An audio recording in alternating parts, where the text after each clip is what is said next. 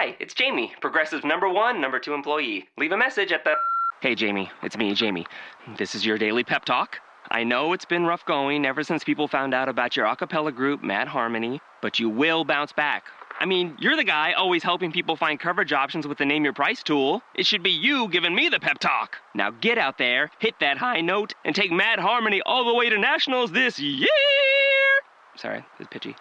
Progressive Casualty Insurance Company and affiliates. Price and coverage match limited by state law.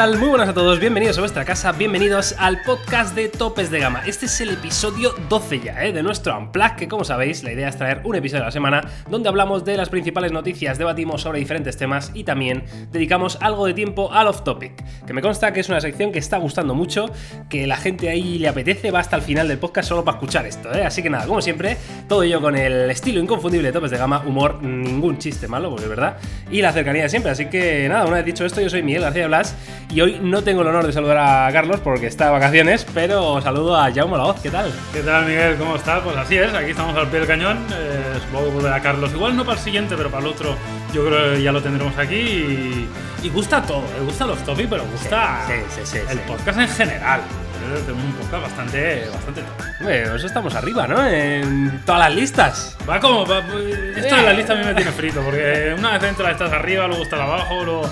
Pero bueno, da igual, que sí, que lo está escuchando un montón de gente y la verdad que estamos muy contentos y muy buena acogida, con lo cual, nada, nosotros también disfrutamos haciendo. Bueno, pues oye, Jaume, si te parece, vamos a empezar a repasar las noticias de la semana, las más destacado, que ya sabéis que luego tenéis un podcast en exclusiva de noticias, eh, bueno, que es con el vídeo que hacen Carlos y Jauma, en este caso, esta semana ha sido solo tú, ¿verdad? Que has hecho las noticias. Así es. También lo tenéis disponible, pero en este Unplug siempre intentamos traer algunas noticias que no se hayan visto, etcétera. Entonces vamos a empezar por la primera, que tiene que ver con Sony y en concreto uno de sus modelos de gama media, el, el más eh, típico, por así decirlo, que es el XA3. Se ha filtrado de lo que sería eh, este gama media de Sony con pantalla de 5,9 pulgadas en un formato 18 novenos, que vendría con el Snapdragon 660 eh, junto a versiones de 6 GB de RAM. eh, que no está mal, que se prevé quizá para el CES 2019. No está mal, ¿eh? En cuanto a la memoria RAM, la verdad que es sorprendente, ¿eh? Sorprendente también que, que se que se especule el CES. A ver si este año el CES va a ser importante. Pues, porque ojo, ¿eh? se especulaba también que el teléfono plegable de Samsung se podía ver por primera vez en el CES. Con lo cual, a ver si nos va a tocar viajar a Las Vegas y no lo sabíamos. Yo me ofrezco voluntario. ¿Has ¿eh? estado en Las Vegas, Miguel? o No, no, no. ¿No has estado? No, no Pues soy tan top. Yo todavía. creo que alguna vez tienes que estar, ¿eh? porque realmente vale, vale la pena. CES es, es un evento curioso. Y la verdad que, bueno, un teléfono llamativo. Yo debo decir, y seguramente cuando se publique este podcast no esté publicado, que me estoy llevando buenas impresiones del, del XZ3. Sí. Con lo cual, tengo la sensación que Sony está virando el rumbo hacia bien. Eso no significa que sea el mejor teléfono del mercado, ni muchísimo menos. Pero eh, esa percepción que tenía, "Buah, otro Sony, ojo, vaya castaña, no la estoy teniendo tanto, porque creo que están empezando a entender ciertas cosas y tengo ahí ese resquicio de esperanza positivo.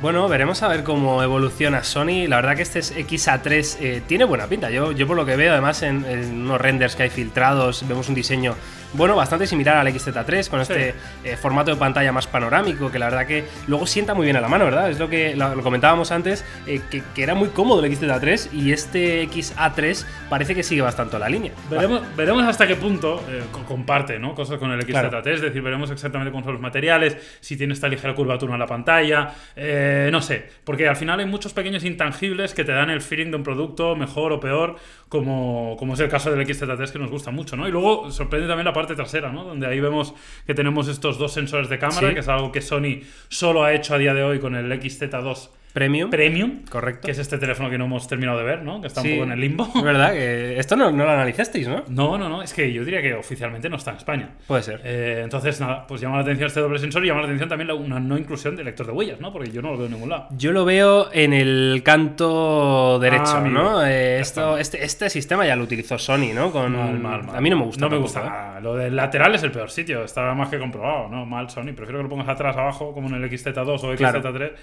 XZ3. No lo sé, pero, pero sí que, hombre, sería sorprendente que no tuviera lector de huellas. Sí, no, hombre. En cualquier caso, estaremos pendientes de este Sony, de Sony en general y de si me llevan o no me llevan a Las Vegas, al CES, que eso yo creo que es lo más importante de esta noticia. Vamos a pasar a la siguiente, que es eh, el Google Pixel Slate.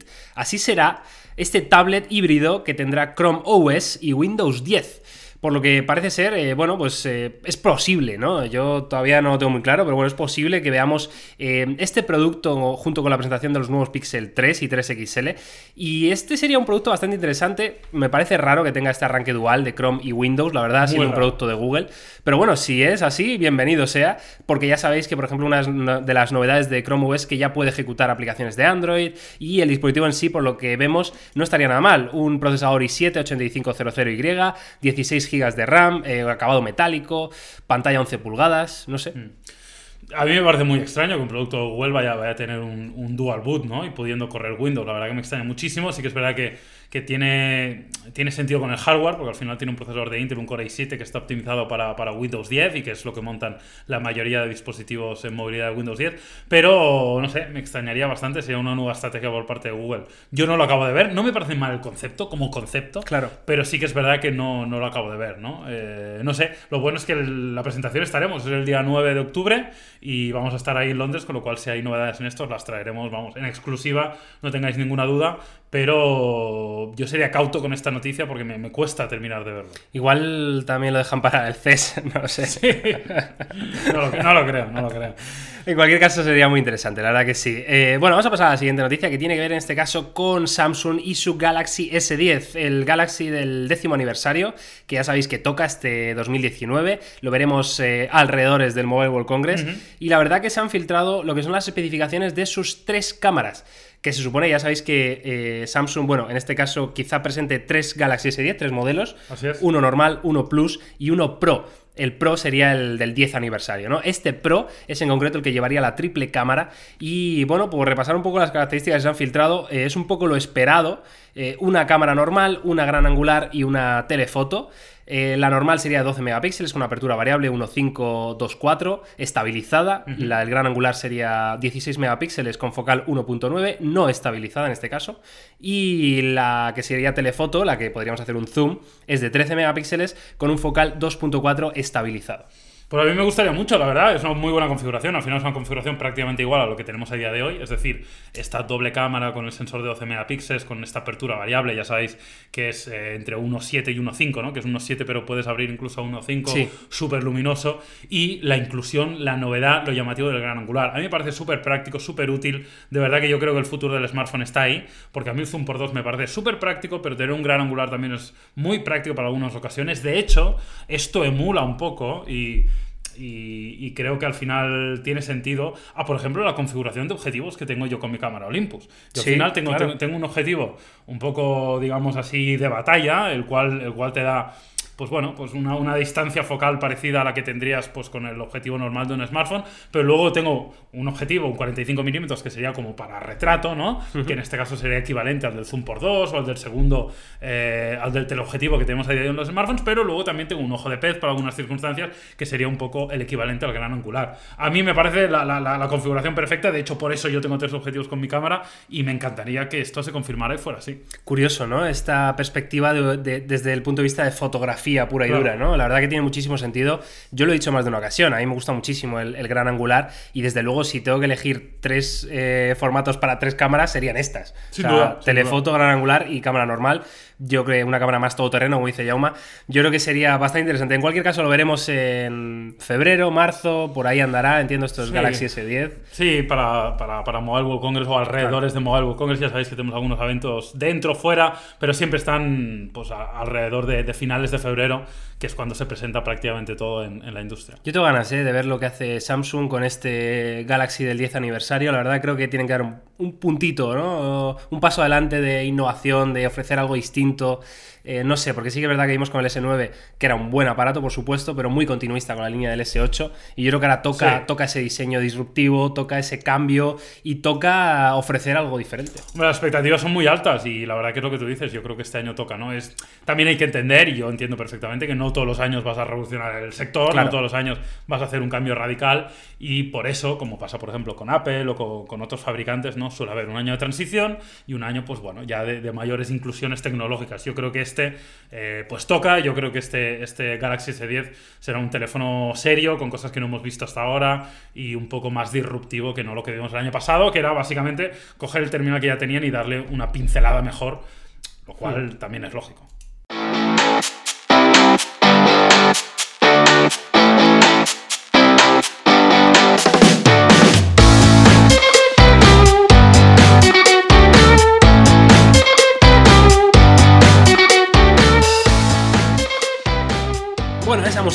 Acabáis de escuchar significa solo una cosa. Musicón. Musicón. Madre mía, qué acordes. Me ha vuelto loco. Esto es un clave de fa.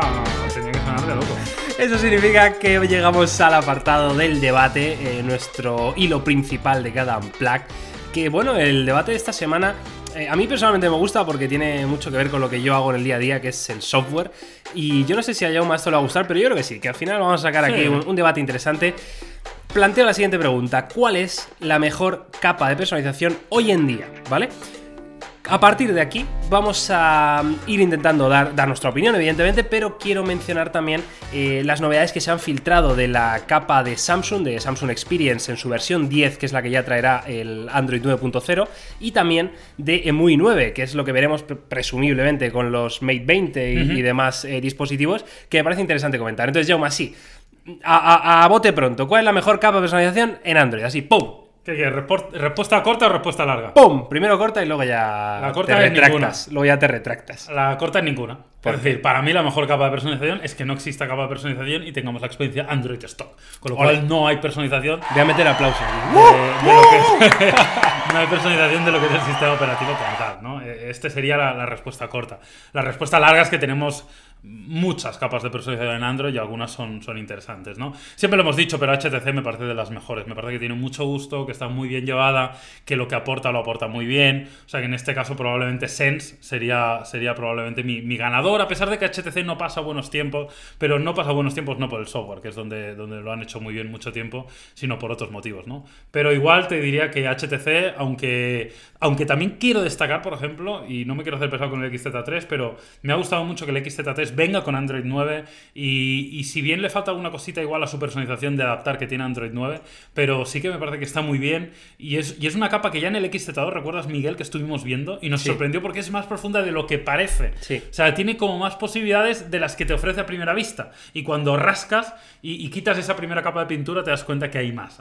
Es verdad que, que la capa de Sony quizá no sea, eh, bueno, de las más bonitas, ¿no? Por así decirlo. sí. Es decir, eh, tiene un, un estilo que es evidentemente iconos no me estilo, gustan nada, por claro, ejemplo. es estilo Sony, 100%. eh, te puede gustar más o menos, yo no soy muy amante, pero es lo que dice Jaume, la verdad que llevan un tiempo haciendo un buen trabajo en este sentido y con este XZ3 también le han metido bastantes novedades en software que por supuesto eh, tendréis vídeos en topes de gama, en topes de gama plus, eh, analizando a fondo todas estas novedades, pero sí que es verdad que es eh, un trabajo yo creo a valorar, sobre todo que su flagship de año, es verdad que que es el flagship de final de año de Sony. Sí. Pero es, es de valorar que salga con Android 9.0, cosa que no hemos visto en otros eh, fabricantes. El mismo Note 9, Por ejemplo. que salió nada, unas semanas antes, no, no traía Android 9. Por ejemplo. Sí, la verdad que me parece bastante interesante los conceptos que, que está trayendo Sony. Eh, en cuanto a la capa de personalización que comentas, evidentemente somos muy amantes de, de Android Stock en topes de gama y, Mm, y lo sí, decimos siempre. Pero sí que quería preguntarte si ves por encima, eh, ya que hablabas de HTC, a Sense antes que, por ejemplo, Oxygen OS. Bueno, no, la verdad que. Entonces, ya- ¿qué habrás dicho? Ya, pues igual tienes razón, Miguel. Igual me tengo que retractar un poquito. Eh, sí, la verdad es que me pasa. eh, te- explico rápidamente lo que me ha sucedido. ¿eh? En el momento que tú me has hablado de capas de personalización, automáticamente mi mente ha excluido a Oxígeno S Ajá. de, de- de este listado, ¿no? Porque prácticamente no es una capa de personalización. Es verdad que es un software adaptado, es verdad que no es Android Stock, es verdad que tiene que tiene pers- propia personalización, pero, pero visualmente se ve exactamente igual. Y en un 90% para el usuario es igual que Android Stock. De hecho, las mayores virtudes de Oxygen OS no es ni siquiera añadidos, o sea, ni siquiera es personalización, diría que es optimización. Con lo cual, por eso mi mente, en el momento que tú me has preguntado, no la ha tenido en cuenta. Ahora, mm, considerando una capa de personalización, te diría que sí, que Oxy- Oxygen OS para mí, de hecho, te diría que es mejor que Android Stock en algunos aspectos, porque realmente las cotas de, velocidad que consiguen optimizando el software me parece maravilloso.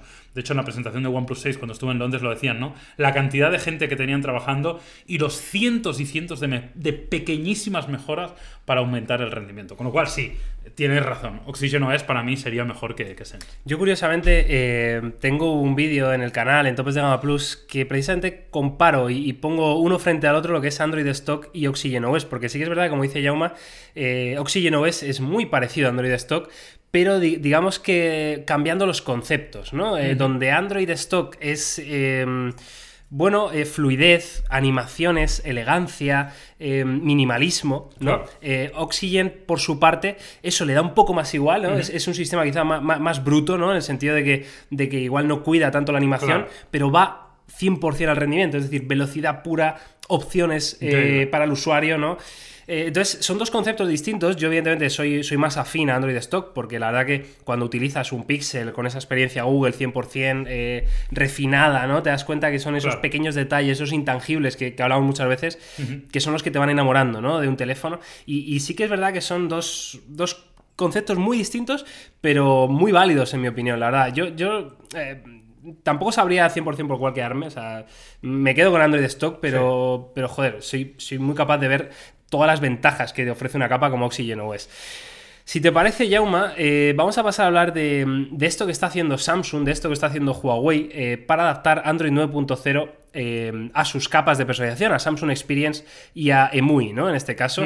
Entonces, te, te he enseñado brevemente antes, Sí. antes de grabar lo que, lo que se había filtrado de Samsung Experience 10. Yo no sé si nos puedes explicar un poquito qué es lo que tú has visto y, y qué te parece, ¿no?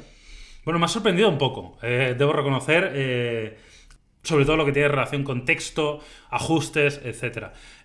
sí que es verdad que tiene toquecitos ¿no? de, de- de Android Stock, toquecitos de Android 9, igual más en los iconos, igual más en, en- en las pantallas principales, en el home. La multitarea, que hemos visto que era, que era igual. ¿no? La multitarea sí que es prácticamente igual, etcétera. Pero luego me ha sorprendido bastante el, el estilo que le ha dado a la parte de los ajustes, con textos grandes, con menos, eh, digamos, menos icono y más texto. Sí. La verdad que muy llamativo y, y no siguiendo la línea de, de Android Stone, ni siguiendo, te diría, incluso la línea de tendencia global del mercado. Con lo cual, me ha no me ha parecido mal, porque la verdad es que no luce mal, pero me ha parecido bastante raro. Yo quiero terminar de, convencerme que eso es real, porque me, sigue sorprendiendo, la verdad. La verdad que es una filtración que, bueno, si no lo habéis visto, yo os invito eh, a que vayáis a la web de Topes de Gama, que, que ahí tendremos un artículo dedicado. eh, os invito a que lo busquéis en Google Imágenes, lo que queráis, Samsung Experience 10, para que veáis un poco de lo que estamos hablando. Y, la verdad, como dice Yauma, es curioso, sobre todo porque es un cambio muy radical a lo que nos tiene acostumbrados Samsung, ¿no? Que venía de unos años que iban mejorando, que iban puliendo este Samsung Experience, pero iba siendo parecido estéticamente, al menos, Sí, ¿no? sí, sí. Eh, Mm, Pero este Samsung Experience 10, de verdad, es muy curioso porque, como dice Yauma, esa, esa importancia que, que le están dando, o protagonismo que le están dando a los textos, ¿no? A, a- a los grandes contrastes con fondos negros, eh, letras grandes y blancas, eh, todo muy llamativo, utilización de, de- de burbujas o tarjetas, ¿no? Eh, es como un salto muy distinto a lo que tenemos. Sí que es verdad, como decía Yauma, en, en los básicos, en la multitarea, en las notificaciones, en el panel de ajustes rápidos, se parece muchísimo a Android 9, a Android Stock, con lo cual, mm, punto a favor sin duda, pero desde luego muy curioso y yo creo que va a tener mucho que ver este Samsung Experience 10 con lo que veamos en los Galaxy S10, ¿no? Quizá va a ser seguro. ese cambio de rumbo, es, ese punto de inflexión eh, de la gama Galaxy, de la familia Galaxy, que desde luego a mí me tiene bastante esperanzado, ¿eh? porque no soy yo gran amante de, de Samsung. Sí, está claro que habrá un cambio importante y esto es un, un ejemplo, ¿no? Eh,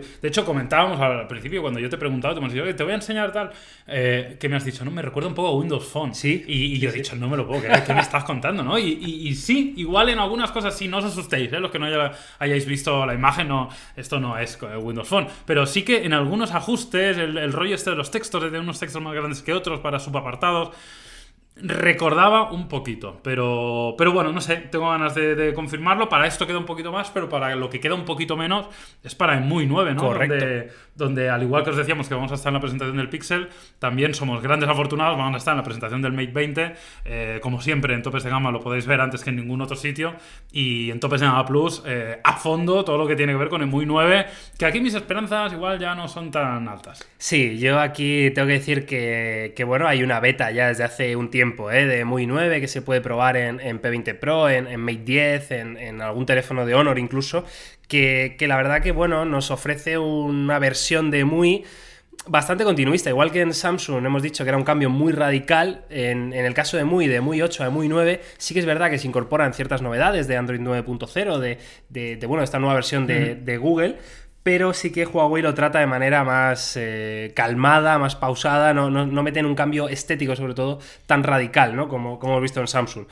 Tenemos la multitarea de, de Android, o sea, de Android 9, tenemos presumiblemente, y sin el presumiblemente está prácticamente confirmado, el sistema de gestos, que va a ser un sistema de gestos muy parecido, por ejemplo, a lo que vemos en OnePlus eh, y a lo que vemos en los iPhone. Sí, eh, o en Xiaomi también. o en Xiaomi con, con MIUI 10, la verdad que... eh, pero luego el resto de cosas no ha cambiado muchísimo, el- el- los ajustes, el, el panel de notificaciones es muy similar a lo que vemos en, en EMUI 8, pero bueno, no, no me cabe duda que, que estas novedades ya simplemente las de Android 9 ya merecen la pena. Seguro, sí, no, no hay duda. De hecho, igual le hacía, bajo mi punto de vista, más falta juego hoy que a Samsung, ¿no? Cambio un poco más radical. De hecho, yo creo que lo comentaste en un podcast anterior, ¿no? Que tenías ser. más ganas por EMUI 9 Claro. que por el Mate. Sí, puede ser, porque la verdad que, que no está mal, eh, insisto. Y es un tema muy, sobre todo, visual, de percepción visual. Pero al final, eh, mira, voy a, voy, a, voy a poner un ejemplo. Hoy que ha sido un día especialmente liado, que he tenido eh, pues muy poco tiempo, voy a ver cuántas interacciones he hecho con mi smartphone, que ahora con el iPhone 10 lo veo.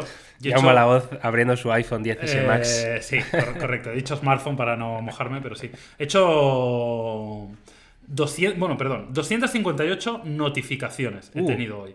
Con lo cual, bueno, consultas, consultas en total, 6 por hora. Es decir, 50. Llevo a las 5 de la tarde, teniendo en cuenta que hoy ha sido un día especialmente liado, que he estado gran parte del día en el coche, que he tenido reuniones, con lo cual hoy he tocado el smartphone poquísimo. Y a pesar de haberlo tocado poquísimo, lo he tocado 50 veces a, mitad de la tarde, ¿no? Lo cual significa que en un día normal, pues igual lo toco 100, 150 veces. Y si 100, 150 veces al día abres y ves un icono que no te gusta, o, o una interfaz gráfica en los ajustes que no te convence, o un segmentado de, de- de- de los ajustes que no termina de. Pues. Todo eso se te va quedando, te va, te va mellando dentro de ti, ¿no? Te, te- Totalmente. te- va haciendo daño. Sí, y, sí, es que y- es y al final es es súper importante, tío. Y lo tienen que cuidar. Y a mí, muy en eso es en lo que no me gusta. Porque el rendimiento y los ajustes y la personalización es muy buena. Pero no me termina de enamorar. Y cada vez que lo abro, ¡ay! Me lleva un pequeño chasco. Exacto, yo ahora mismo estoy usando un P20 Pro, por ejemplo, y, y es de las cosas que más, que más noto, ¿no? O sea, es un sistema, como dice Yauma, que funciona bien, que es correcto, que no, que no tienes un problema claro, pero es que lo que ha dicho Yauma es, clave y a mí es una de las cosas por las que yo soy tan amante del software, porque es, como dice Yauma, no solo el día a día, es el minuto a minuto de nuestro smartphone, es, es las 150 veces que lo consultas, es software lo que estás viendo. Em, da igual, luego puedes hacer una foto y que salga mejor o peor, pero es que eh, lo vas a hacer con una aplicación de cámara que es software también. Es decir, Sí. si la aplicación de cámara no es buena, si el, eh, la apariencia, las opciones, el rendimiento, la fluidez de, de tu capa de personalización no es la correcta, empaña una experiencia que por otro lado podría ser perfecta, con un hardware estupendo, que tenga un, un procesador muy bueno, una RAM muy buena. Es decir, el- los números, los fríos números de un smartphone, luego eh, hay que trasladarlos a la experiencia final que tenemos con él. Y eso es lo que dice Yauma, ¿no? Lo que te va enamorando poquito a poco y es lo que le hace falta a EMUI. Evidentemente habrá gente que le guste esto también, eh, entra esa parte subjetiva, ¿no? Que Claro. tiene la tecnología, que es, que es así. Eh, te puede gustar más, te puede gustar menos, no lo sé. Pero yo sí que le echo de menos un cambio y veremos si EMUI 9 en su versión final termina de ser más cambio del que a priori parece.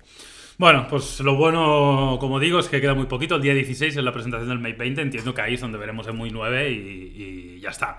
Con lo cual, día 16, están muy atentos. Repito, eh, para hacer un poco de hype. Día 9, presentación del Pixel 3. Y día Uh. 16, presentación del, del Huawei Mate 20. Y no os olvidéis que tenemos también muy cerca la presentación de OnePlus 6T. Con lo cual, vienen semanas entretenidas. Viene, viene cosas. Cosa fuertes, buena, ¿eh? cosa rica. Agárrate que vienen curvas. Cuidado ahí, ¿eh? Bueno, Yauma, yo creo que ya hemos. eh, No sé si has dicho al final cuál era la mejor, pero yo creo que ha quedado una charla bastante Oxígeno amena. es, oxígeno es, resumen. Resumen, resumen, Samsung Experience 10. Eh, vamos a pasar a los topic. Porque sí, porque yo tengo ganas de hablar de este tema. Porque. Bueno, es que, es que vamos a empezar a hablar directamente, ya está. Es que no Venga. quiero ni, ni introducir. Motos. Punto, fin, Dale. ya está. Quizá le deje de hablar a Yauma un poco de coches para que no se me enfade. Tú eres más motero y yo soy más de coches. Exactamente. Entonces aquí tenemos un. Bueno, un debate curiosete. Pero el caso es que no sé si lo habéis visto, que los que me sigáis por redes sociales, pues lo, lo he puesto. Yo siempre he querido tener una moto. Y recientemente he tenido la suerte de que me han regalado por mi cumpleaños, por mi 30 cumpleaños, ya estoy ya mayor. Me han No. regalado el carné de moto. Es Pero decir, ya, no, ya no tienes edad de llevar moto, ¿no? Eh, yo creo que es la crisis de los 30 30, años se pone- ¿no? Claro, Te pues compras- sentirse que pum, que pam, ¿no? ¿O qué? tenía la opción de comprarme un Porsche o una Ah, moto. Lo que pasa es que no, Bueno, no me llegaba ha para lo primero. más económico la moto. Claro, claro. Bueno, ¿y tienes ya claro que vas a probar o no el carnet? Sí, sí, sí. Me, me da un miedo que te cagas, ¿eh? Esto del. ¿Sí? ¿Tú crees? el- bueno, sí, porque ya. Es yo- un poco ridículo Bastante. Las, las prácticas de moto.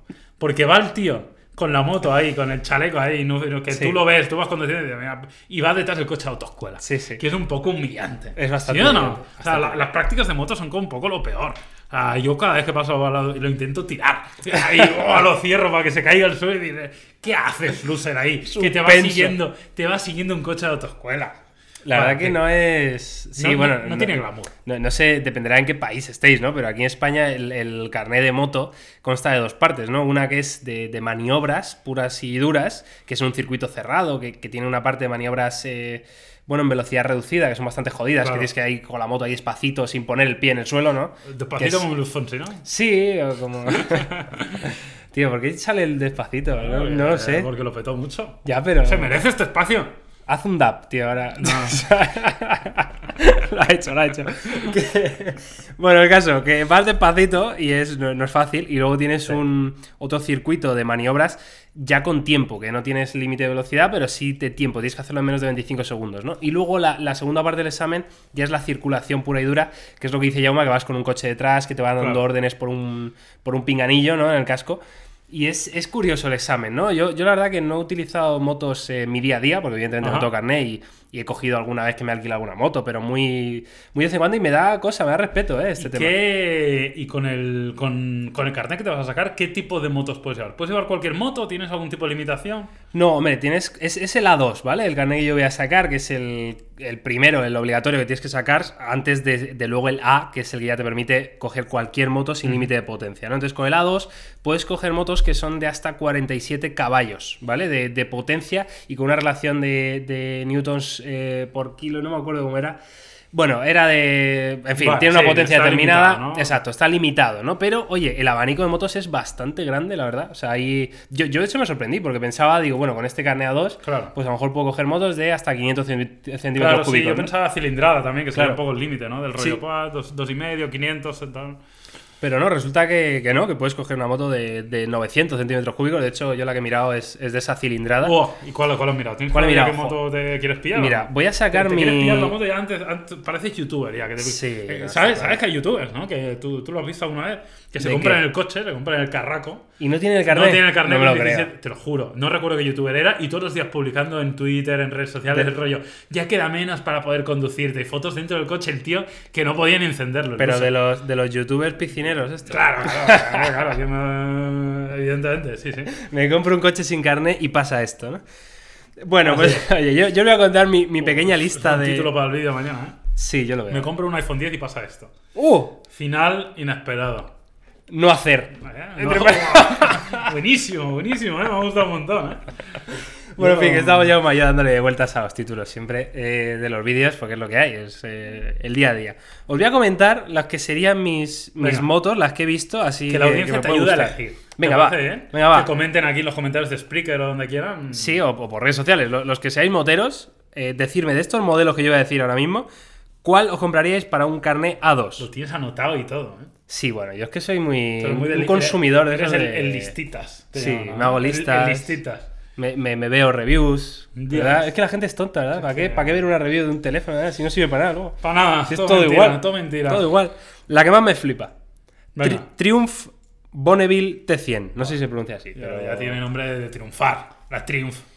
Has pillado, ¿no? No, sí, esto, esto es una marca brita- británica, ¿eh? Sí, no, la verdad que me, me has enseñado la foto y mola bastante. ¿eh? Estéticamente me parece preciosa. Yo no entiendo mucho de motos, con lo cual Tampoco. No, te puedo, no te puedo decir más allá de su rendimiento y tal, no sé qué, porque no lo conozco. Pero sí que es verdad que me parece muy bonita, llamativa. Y luego Triumph es una marca que, que a pesar de no ser motero yo, de no conocer motos, la conocí hace mucho tiempo. Los británicos suelen tener mucho detalle, sí que en, en automoción, eh, pues marcas como, como Aston Martin, que es británica, la verdad que suelen hacer coches. ¿Aston Martin es británico? No tenía ni de- idea, Sí, tío. Aston Martin es, es británico y tiene mucho detalle. Ah, ¿no? bueno, por eso cuidado. 007 tenía Claro. un Aston Martin. Ahí está. James Bond, tío. Así ¿Es, es, así ¿es es. fan tú de las pelis de James Bond o no? Eh, no especialmente. A ver, están bien. te voy a hacer una pregunta, ya es que me cabrea. Venga. ¿Eres fan de algo, Jaume Laoz? Del Barça. Y ya. Y- Fin. Sí, no, no, no soy muy de fanático. O sea, hay cosas que me Ya, gustan no, y que no me gustan.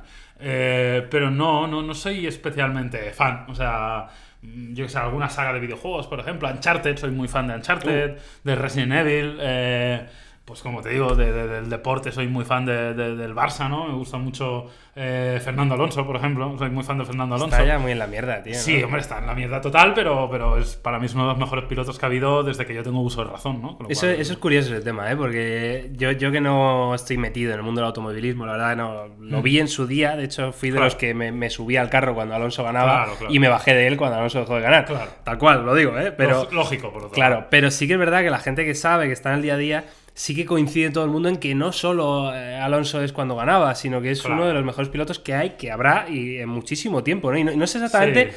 en, en qué se mide eso, ¿no? Porque al final yo soy de los que piensa que para Claro. que el automovilismo y para que el motociclismo eh, triunfara todavía más y fuera mayor espectáculo, todos los coches o todas las motos deberían ser la misma, Claro. tal cual, sin, sin Sí. reglajes, sin historias y que de verdad fuera el piloto, el- su destreza, ¿no? El que fuera capaz de, de ganar. Ya, lo que pasa es que no, no funciona así el mundo de la competición. Es decir, el mundo de la competición, de, de forma inicial, y en Fórmula 1 se nota menos porque hay mucho.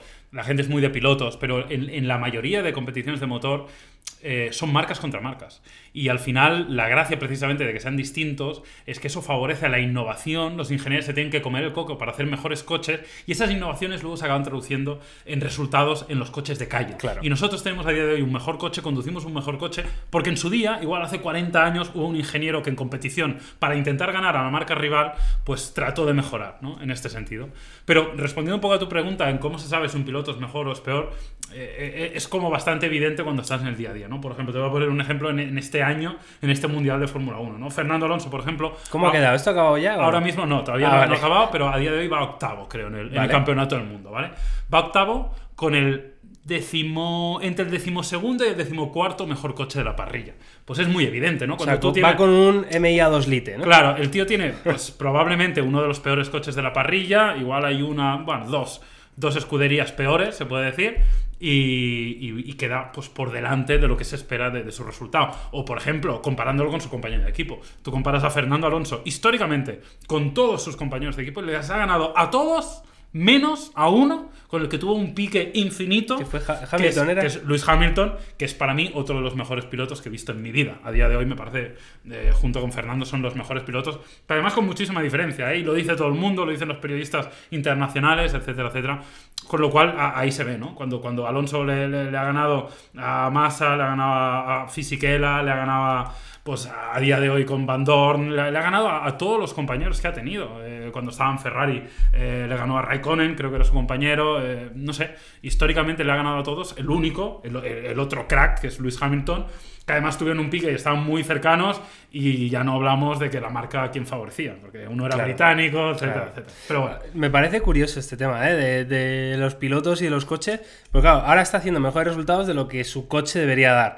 Pero, pues, joder, Alonso, después de Renault, ha tenido grandes escuderías y, grandes coches detrás y no ha ganado, ¿no? Es lo que a mí me, me- me echa para atrás. que No sé bien por qué, eh, si es tan buen piloto, porque no ha llegado a ganar más, ¿no? No sé. Sí, el tema es que ha tenido grandes escuderías, pero no no, tan buenos no coches, ¿no? tan buenos coches. Es mala decir, suerte, tío. es- mm, sí, es un poco de mala suerte, sí, sobre todo yo creo que es, que es algo de mala suerte, ¿no? Porque sí que es verdad que Ferrari es, es históricamente la mejor escudería que ha habido, pero, pero en la época que, que Fernando estaba en Ferrari, Red Bull era imbatible. O sea, la diferencia que había entre Ferrari y el Red Bull era asombrosa. Lo que Claro. consiguió Red Bull esos años es que tenía el mejor coche de calle, ¿no? Eso fue con un tema de, de un sistema KERS o algo así que era para la salida, que salían No, rapidísimo o algo así, no. o eso fue otro año. Yo diría que no, no, no. El KERS es, un sistema que se utiliza a día de hoy para adelantar, etcétera.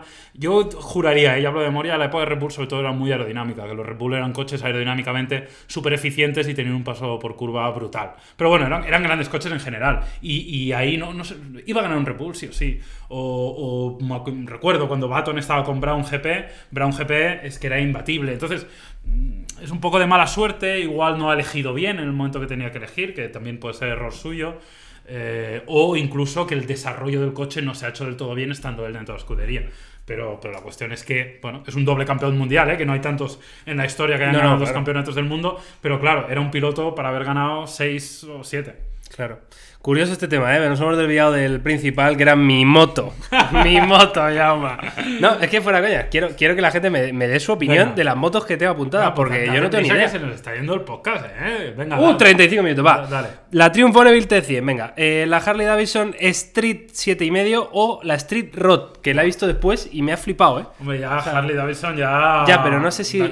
si la Street Rod esta va a ser muy incómoda, no sé. Y luego, eh, una Kawasaki, la Vulcan S, Vale. y una Honda Rebel. Hombre, Honda Escalicé, ¿eh? Ya, pero no sé, no sé. Bueno, que me lo deje la gente. Ya veis que me gustan las motos un poco. eh, no me gustan las deportivas, evidentemente. Es- Todos los modelos que he elegido son muy de estilo eh, vintage, por así decirlo, ¿no? Entre custom, Sí, sí. eh, bueno, retro, ¿no? Un poquito. Y, y, bueno, es, es lo que me va, es lo que me va. No, no busco una conducción muy deportiva porque la adrenalina de la velocidad no, no es mi fuerte, no, no, no me siento cómodo, prefiero ¿Te gusta el postureo, Miguel, tío? Ya, que Sí, no te sí, gusta correr, cual, sino cual. posturear, pasar despacito para que te miren. Si es que esto es Eso así. es, eso es. No pasa nada. Eso es. Si pasas rápido no te ven. Claro, Si es que es de cajón. No, no, y, y que ni me oigan, que me vean solo. ¿Sabes? Que la moto sea el silencio máximo. Porque la Harley no sé de eso. mejor, ¿eh? No, ya, ya. No, pero me mola el sonido. Eso, pero que no sea un sonido de R ahí. de- Esto sonido está reventando el podcast, ¿eh? Te lo digo. Se nos está yendo la mano esto, No, llama. eso porque vas a reventar. el- Por favor, Jaume, basta ya. Párame de los pies, tío. Venga, Cierra va, el podcast. lo este, dejamos aquí venga. ya, ¿no? Ciérralo, ciérralo. Bueno, señores, pues nada, muchas gracias por estar aquí una vez en el decimosegundo Uh. episodio ya de nuestro Unplug. Como siempre, volveremos la semana que viene. Eh, la semana que viene será curioso porque además. Miguel, cuando lo, grabe- ah, cuando lo grabemos, Ah. yo habré vuelto ya de la presentación del Pixel. Ah, pues podríamos hacer, y, claro. y podemos hablar del Pixel 3, si te parece. Uh, Y tus ojos habrán visto cosas que no podrás contar. vale. Entonces no las vas a contar. Claro, pero, pero, tú- pero, tú- hablamos de Ah, lo que no puedo contar y de lo que, y de lo que el pixel y de todo.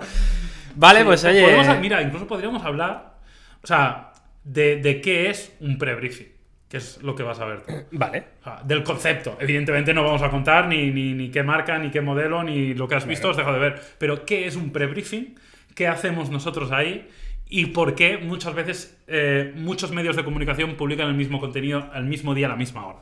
Tiene pinta interesante el siguiente podcast, ¿eh? O sea, yo Pues que vosotros no me lo perdía, yo desde luego no me lo voy a perder. Muy bien. También porque voy a participar en él. que estoy un poco idiota hoy, ¿eh? No te lo voy a negar, yo. O sea, no sé qué me has dado para comer hoy, en fin. Que señores, que hasta aquí el Unplugged de, de esta semana, que esperemos que os haya gustado muchísimo, que lo tenéis en las diferentes plataformas, estamos viendo para meterlo en Spotify, Sí. en breve, en breve llegará, ¿eh? que estamos ahí muy liados con el tema y nada, que nos escuchamos la próxima. Claro que sí, nos vemos la semana que viene. Chao.